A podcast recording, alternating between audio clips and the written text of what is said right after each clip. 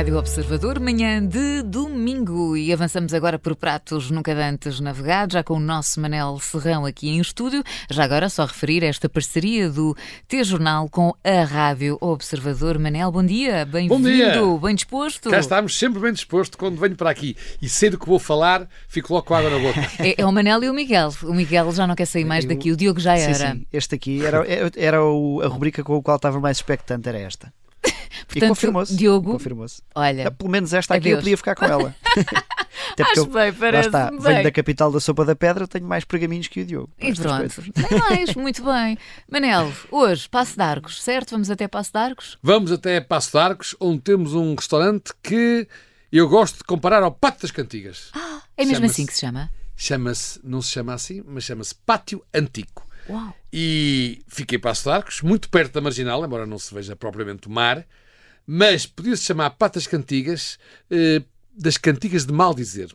Claro que nem a Catarina nem o Miguel são do tempo das cantigas de escárnio e mal dizer. Ah, não, não somos, são. Mas eu próprio também não sou. Eu próprio também não sou. Atenção. Não vou pôr-me aqui a armar. Sou velhinho, mas não tanto. É, mas, apesar de ter nascido há um par de décadas, já não sou do tempo, como dizia, das cantigas de escárnio e mal dizer. Mas fui protagonista com muito gosto nos anos 80 e 90 estavam vocês praticamente a nascer, das crónicas de escárnio e mal dizer, que li meses a fio na antena da TSF, Sim. a convite do saudoso Emílio Rangel. Emílio Rangel, que mais tarde me convenceria a fazer na SIC a Noite da Má Língua e que, e que nós, eh, quer dizer, não sei, se tu não, tu eu, nunca... eu acompanho agora o podcast. Ah, era isso que eu ia dizer, lá está. Mas é a internet este... também deu-me deu a possibilidade de ver o, mas o, as a saudades, versão original. É, pronto, é, as é. saudades de ver já agora, Manel, nunca lhe tinha dito a noite da má língua na televisão. É uma referência. Eu sei que há o podcast e o Manel também aqui em off já disse que dá prazer e assim podem dizer tudo e mais alguma coisa, não é? é o podcast, que é o formato atual, é uma coisa nunca vista, mas que pode ser ouvido em várias plataformas, como estes pratos nunca antes navegados. Pronto, muito bem. Bem, vamos lá então. Um, estou mesmo a ver que é por isso que então é considerada a cantina da, da, da má língua. Uh, em Portugal há muitos uh, restaurantes uh, italianos, mas como há italianos e italianos, estamos a falar do quê? De uma, de uma pizzaria, uma tratoria, um restaurante? Ora, essa é a pergunta certa, mas eu começo por antes, porque de facto, que estávamos a falar aqui do podcast da Língua, as gravações deste podcast eh, não são aqui no centro de Lisboa, como estas aqui, que não dão trabalho nenhum, são em Porto Salvo, Passo de Arcos, no edifício lá da SIC e do Expresso. Uhum. E antes ou depois destas gravações, normalmente depois, é que eu rumo ao pátio antigo, sempre com o Rui Zinc, a tiracolo, e algumas vezes com a Rita Blanco onde continuamos as nossas conversas de escárnio, mal dizer, na sala ou na esplanada. Tem uma esplanada giríssima cá fora e como está coberta, mesmo quando não está muito calor, se calhar ficamos na esplanada. E é por isso que eu digo que aquele pátio antigo para nós é uma espécie de pátio das cantigas de escárnio, mal dizer. Mas nós já estamos aqui a ficar com ciúmes, é. porque nunca aconteceu aqui. Eu não sei, eu sei que tem muitos anos, não é? Com o Ruizinho e com a Rita Blanco, mas não estou a entender. Nós nunca tivemos misturo. um almocinho desses aqui. Podemos fazer assim: apontamos os que têm boa esplanada para uma fase de primavera Claro. como este aqui e dedicamos agora aos outros. Com muito gosto. Mas lá é mais má língua, aqui é mais boa boca. Atenção. Portanto... Mas esclarecendo aqui a nossa Catarina, é verdade que estamos a falar do pátio antigo de um verdadeiro restaurante. Ela disse muito melhor que eu, mas pronto. Pisas lá, nem vê-las e ainda bem.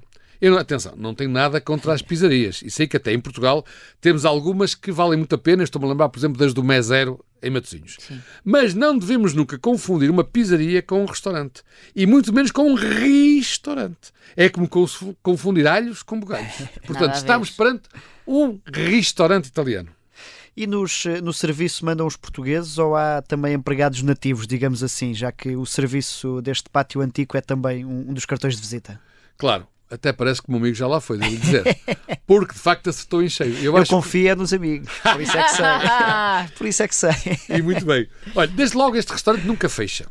Eh, seja qual for o dia da gravação, nós podemos sempre contar com ele e, portanto, é por isso que ele também conta sempre connosco. Eu gosto de restaurantes que nunca fecham. Eu percebo que as pessoas têm que descansar, mas se houver uma boa rotação dos empregados, é, é possível existirem restaurantes que nunca fecham. Não é estarem sempre os mesmos a trabalhar. Tem na mesma direito ao descanso, mas uma boa organização pode permitir que um restaurante esteja. Eu gosto destes restaurantes que nunca fecham, desde logo.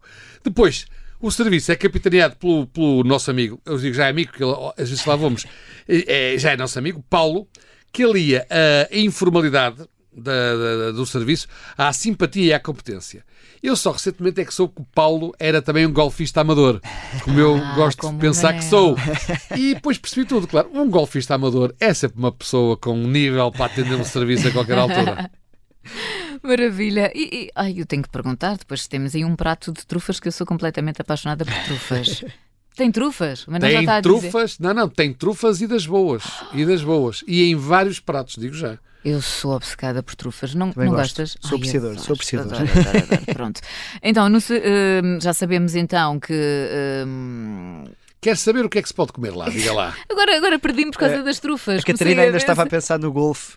Não. Não, não estava nada. Não estava, não tenho jeitinho nenhum, já experimentei e aquilo é uma canseira. E Exato. parece que não, mas é. É Exato. muito cansativo o golfe, mas pronto. Enfim, eh, os nossos ouvintes eh, são mais de, de boca a boca do que má língua. Querem saber o que é que podem comer então nesse pátio antigo. Vamos Muito lá. E eu cá carta. estou eu para os esclarecer. Comer e beber. E começo por aí até, porque o Pátio Antico tem vários vinhos italianos com uma ótima relação qualidade-preço, que não é nada habitual, capazes de regar com eficiência uma genuína gastronomia italiana, que também não é nada habitual, e que foge a sete pés da tal oferta de pizzas, bolonhesas e carbonaras que andam por aí todo lado. E eu recomendo desde logo todos os risotos, incluindo os com trufas, mas em especial o risoto dia, que é sempre diferente. E uma, agora a Catarina vai-me desculpar, uma carne black angus que vem acompanhada com um espaguete trufado, lá está, maravilha. numa combinação absolutamente deliciosa. Que maravilha. Mas a Catarina já está aqui com uma cara e eu também, como já ouvia este Por Pratos Nunca Antes Navegados antes de, de vir aqui, eh, tenho ouvido a Catarina de vez em quando perguntar para ela nunca há nada. Neste aqui, a Catarina pode ir descansada, Pode ir, almoçar, pode ir, tem hipóteses para ela. Pode ir perfeitamente descansada e não tem que ficar só pelas trufas. Aliás, a Rita Blanco joga praticamente a mesma equipa da Catarina. Um bocadinho mais, mais restritiva ainda. E vai lá e sempre se delicia. Eh, ela, há lá um risoto que ela gosta e que eu também lhe recomendo, que servem só com legumes. Acho que tem cogumelos, espargos e ou courgette ou berinjela.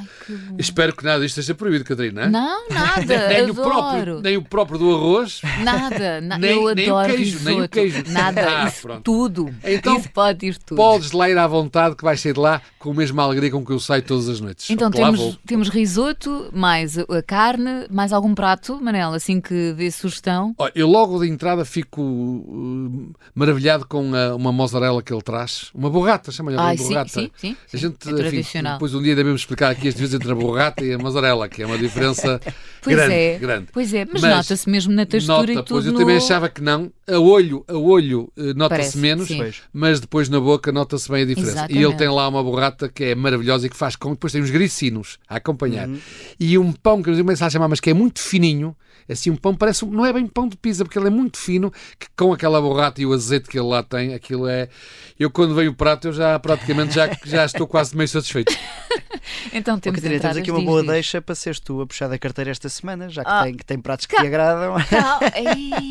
De- Está feito que eu não me esqueci que na semana passada eu disse que seria eu. Mas espera, temos então as entradas, temos aqui vinhos, temos prato, ainda temos barriga para ir à sobremesa. Eh, temos uma barriga para ir à sobremesa e lá eh, tenho comido várias coisas que gosto, a começar pelo tiramisu e o cheesecake. Tem lá um cheesecake que é fora do normal, porque normalmente os cheesecakes eh, só em, em, eh, França eh, é que- e em Espanha às vezes, em alguns lados, é que eu tenho encontrado cheesecakes que são verdadeiramente cheesecakes, quer dizer, que é doce de queijo, não é? Como diz.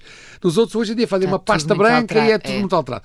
E lá, não. Lá o cheesecake também é desses que eu gosto. É um verdadeiro cheesecake com frutos vermelhos e tem uma combinação excelente, mas claro que o número um para mim é o tiramisu. Gosto Já vimos aqui de falar de um tiramisu, depois lembro-me isso um dia que eu falo, um tiramisu que eu comi uma vez num restaurante em Madrid, veja lá, que nem sequer italiano era, e era um tiramisu que era feito pelo próprio chefe na mesa, que eu disse, ui, isto vai ser daqui mais neira. Bem, e foi o melhor tiramisu que eu comi na vida, num sério? restaurante que tem um nome muito esquisito, eh, no meio de Madrid, mas depois falámos disso. Muito bem, então pronto, vou lá sacar Como da carteira. Juca, lembra-me depois.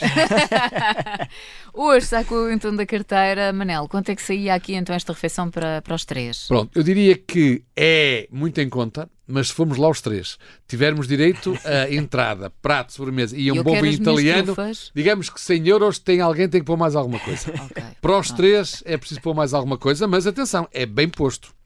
É Vale a pena. Vale a pena, sim, senhor. Mas também, como que a primeira vez que lá formos, sou eu que convido, não se preocupem com isso. Ai,